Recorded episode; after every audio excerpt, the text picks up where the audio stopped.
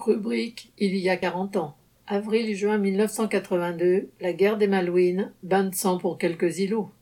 Le 14 juin 1982, la guerre des Malouines prenait fin par la capitulation de l'Argentine face à la Grande-Bretagne. Ce conflit pour la possession d'un archipel très peu peuplé, commencé le 2 avril, avait duré neuf semaines et avait coûté la vie à 904 soldats, 649 argentins et 255 britanniques.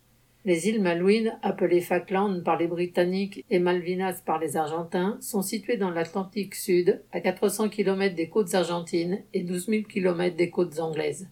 Ces terres inhabitées, si ce n'est par les pingouins, furent abordées au XVIIe siècle par des corsaires de Saint-Malo, d'où leur nom, puis saisies par l'Empire espagnol, avant d'être revendiquées dans les années 1820 par l'Argentine, devenue indépendante en 1816. Mais dès 1833, l'Empire britannique en prit possession. En 1982, elle comptait 2000 habitants, tous colons ou descendants de colons britanniques, et 600 000 moutons. L'intérêt économique de ces îles était si dérisoire que la Grande-Bretagne envisageait même d'en partager la gestion avec l'Argentine, voire de les lui rétrocéder. L'espoir que la Grande-Bretagne ne lèverait pas le petit doigt pour les défendre fut sans doute un des facteurs qui incitèrent le général argentin Galtieri à faire le pari de l'invasion des Malouines. Galtieri était depuis 1981 à la tête d'une dictature militaire fragilisée et il espérait par ce coup de poker créer un réflexe nationaliste qui souderait la population derrière lui. Arrivé aux commandes en 1976 avec l'appui des États-Unis, la junte avait usé des grands moyens pour réprimer les militants du mouvement ouvrier, faisant au moins 30 000 entre guillemets disparus. Mais début 1982, la contestation populaire était de retour et il y avait urgence à faire diversion.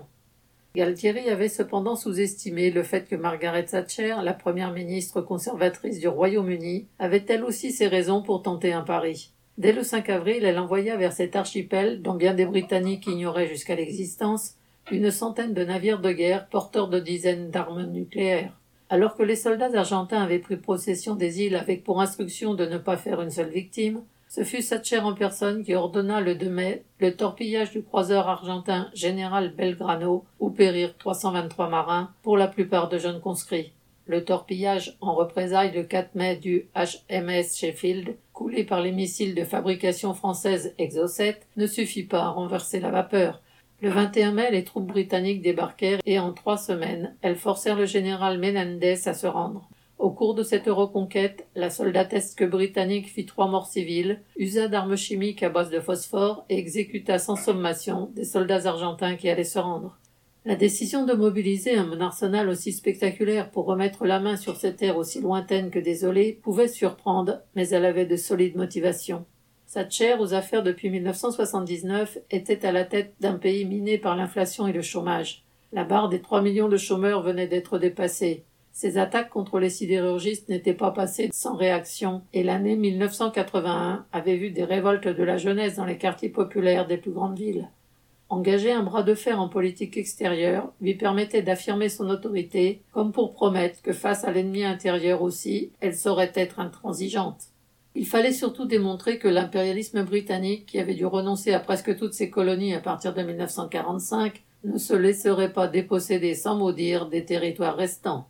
Leur importance pour la bourgeoisie britannique et son État n'était pas que symbolique.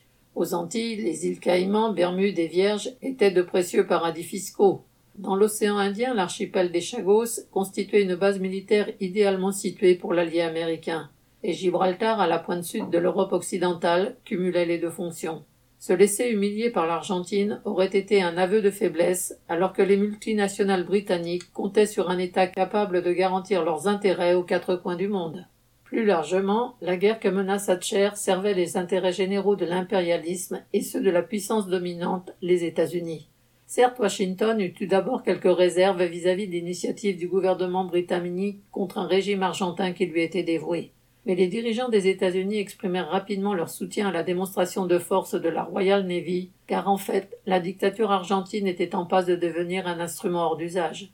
Surtout, la leçon que Thatcher entendait infliger à l'Argentine avait une valeur générale. Il s'agissait de rappeler à tout État ou peuple prétendant remettre en cause les frontières tracées par les grandes puissances que cela risquait de lui coûter très cher.